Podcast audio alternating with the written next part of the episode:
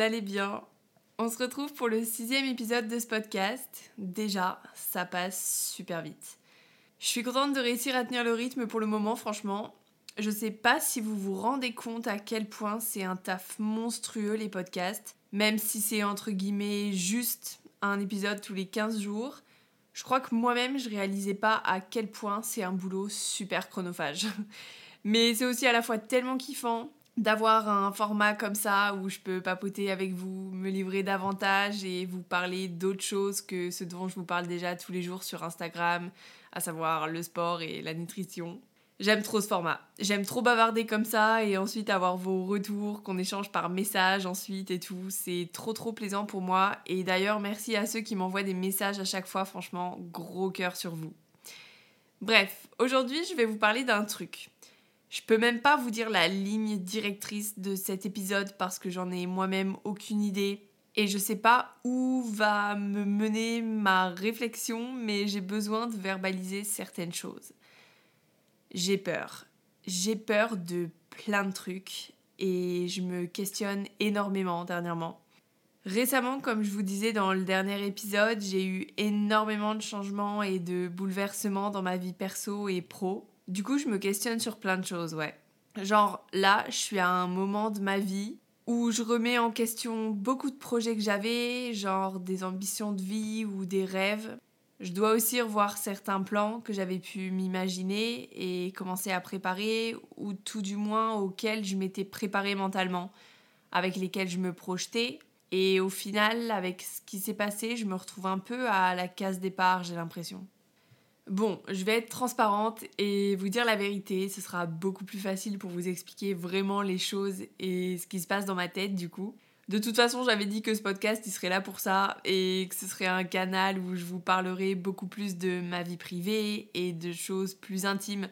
Donc, pour tout vous dire, il y a un mois déjà maintenant, début février, après plusieurs mois de relation, on s'est séparés avec l'homme avec qui j'étais. Très franchement, je peux pas vous dire que je vais mieux sur ce plan-là. C'est encore une plaie ouverte, mais heureusement j'ai énormément de travail et un rythme de vie qui me permet d'être très occupée et de pas sombrer. Enfin bref, et sauf que du coup, j'étais en couple depuis un bon moment, alors forcément, la question se posait pour l'avenir, de savoir ce qu'on ferait. On parlait plus ou moins de potentiels projets de vie communes ou non, etc. Sauf que pour vous donner un peu le contexte, moi, depuis le milieu de mes études en master, donc il y a presque deux ans maintenant, mon gros rêve et mon gros goal de vie, c'était de devenir digital nomade et de pouvoir voyager un peu aux quatre coins de la planète. Je suis hyper reconnaissante et super contente d'avoir réalisé ce rêve. À l'heure actuelle, je suis ce qu'on appelle une digital nomade du coup. Pour ceux qui savent pas ce que c'est, être digital nomade, c'est pouvoir travailler d'où on veut. On est indépendant géographiquement, vu que la seule chose dont on a besoin pour travailler, c'est d'un ordinateur ou d'un téléphone portable en fait. Et d'une connexion internet évidemment. C'était mon gros objectif et maintenant que je l'ai atteint, forcément la suite logique des choses et mon objectif suivant, le step d'après, c'était justement de profiter en quelque sorte de cette liberté géographique et donc de voyager tout en travaillant, de devenir un peu globe-trotter quoi. Globe-trotter ou trotteuse? Je sais pas. Bref. Donc ouais, j'aspirais depuis longtemps à une vie comme ça, moi. En tout cas pour ces quelques prochaines années, deux ans, 3 ou 5, peut-être 10, j'en sais vraiment rien. Et pour tout vous dire, quand j'ai fini mon master et que je me suis lancée seule en indépendante, dans ma tête c'était très clair. Je quittais la Normandie où j'avais toujours vécu depuis ma naissance. Je quittais mes parents, je m'éloignais de tous mes proches et je partais vivre un an à Nice, très loin et au soleil. J'en profitais aussi pour faire ma saison de compétition, refaire une prépa et monter sur scène. En gros, ça faisait office d'année un peu tremplin où je prenais mon indépendance, où je commençais à vivre seule et dans une région complètement inconnue, mais en restant en France quand même, dans un pays que je connais, avec une langue que je maîtrise, etc. Et ensuite, à l'issue de cette année de vie à Nice, fin septembre, à la fin de mon bail de location, je comptais partir à l'étranger. Enchaîner trois mois de vie par-ci, deux mois par-là, etc. et parcourir le monde, quoi. Changer régulièrement de pays, de ville, faire plein de découvertes, expérimenter tout un tas de cultures différentes et tout. Ça, c'est vraiment un truc qui me faisait rêver et que je m'étais juré de faire une fois devenue digital nomade. Sauf que du coup, c'était sans compter sur les imprévus de la vie. Et je suis tombée amoureuse au moment où je m'y attendais le moins. Donc c'était un très bel imprévu, mais pour le coup, déménager à Nice, c'était déjà programmé. Tout était organisé depuis plusieurs mois, donc c'était pas envisageable de tout annuler.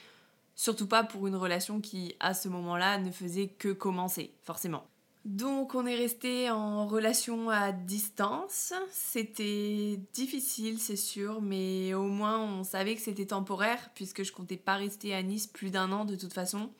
Et potentiellement, du coup, je réfléchissais aussi à partir avant l'été plutôt que fin septembre. Ça aurait raccourci notre temps à vivre éloignés l'un de l'autre. Je m'étais un peu préparée mentalement à changer mes plans et modifier certains projets pour ce garçon et j'étais aussi prête du coup à faire une croix un peu sur ce rêve de devenir globetrotter que j'avais, parce que ça aurait été impossible à concilier avec une vie de couple pour le coup. Lui, il aurait pas pu me suivre parce qu'il avait un travail dans une entreprise, il dépendait d'un lieu contrairement à moi et il aurait pas tout quitté pour se plier en quelque sorte à mon mode de vie et il se serait pas forcément libéré géographiquement, ce qui est normal aussi. Hein.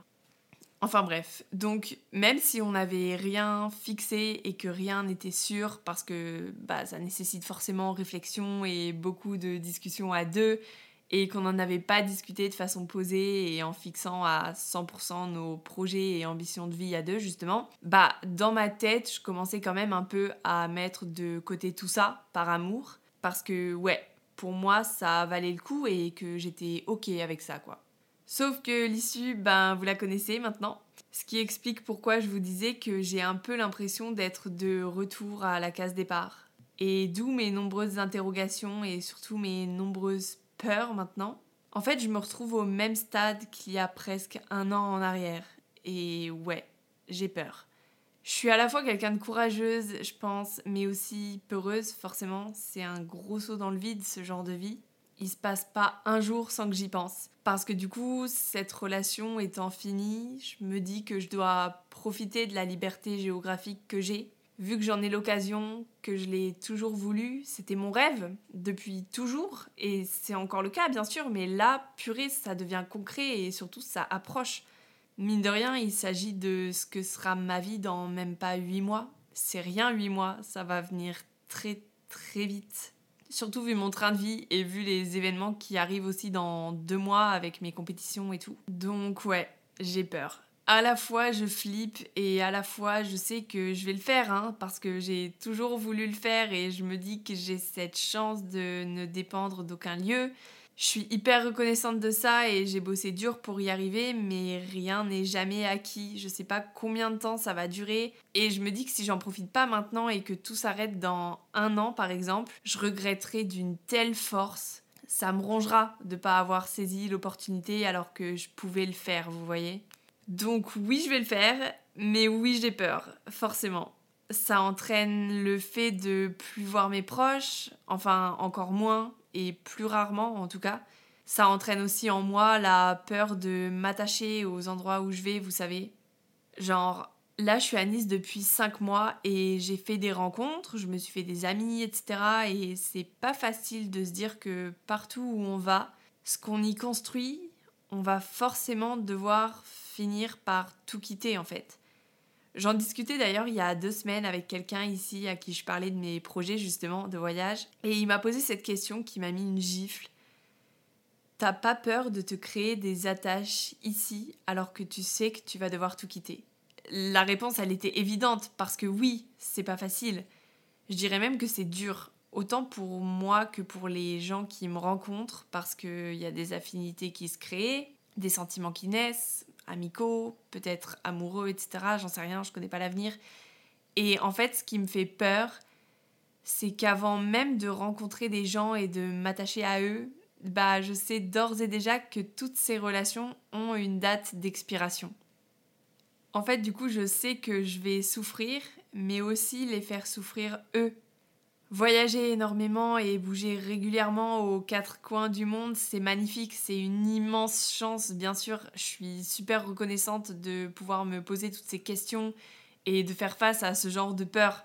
C'est pas donné à tout le monde, j'en ai parfaitement conscience, mais c'est aussi un mode de vie très solitaire qui a ses inconvénients et toute une partie immergée de l'iceberg qui est moins fun, je pense. D'ailleurs, j'ai un ami qui a ce mode de vie que j'aime beaucoup, avec qui j'aime énormément discuter. Et il y a quelques temps, il a quelques années de plus que moi d'ailleurs, il est un peu plus vieux. Et il a du coup, lui, donc cette liberté géographique. Et vu qu'il est plus vieux que moi, bah, il a un peu plus de recul sur la chose, forcément. Donc il vit comme ça depuis quelques années. Et on en parlait parce qu'il en a un peu marre. Ou en tout cas, il a fini de vivre et d'expérimenter toute la magie de ce mode de vie. Et maintenant, il subit davantage cette partie immergée de l'iceberg dont je vous parlais.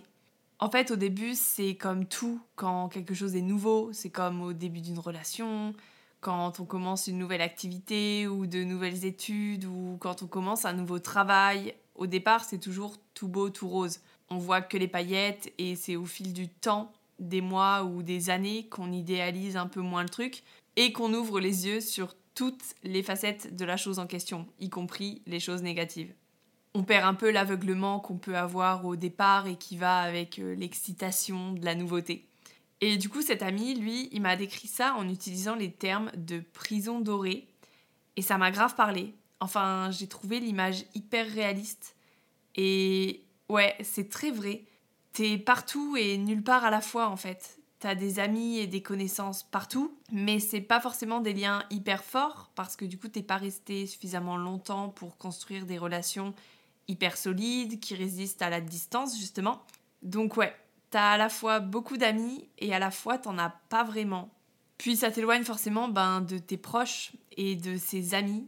Ça met forcément une distance parce qu'ils sont habitués à ce que tu sois pas forcément dispo ni présent aux événements, aux soirées qu'ils peuvent faire, etc. Parce que ailleurs ou dans un autre pays ou à l'autre bout de la planète, quoi.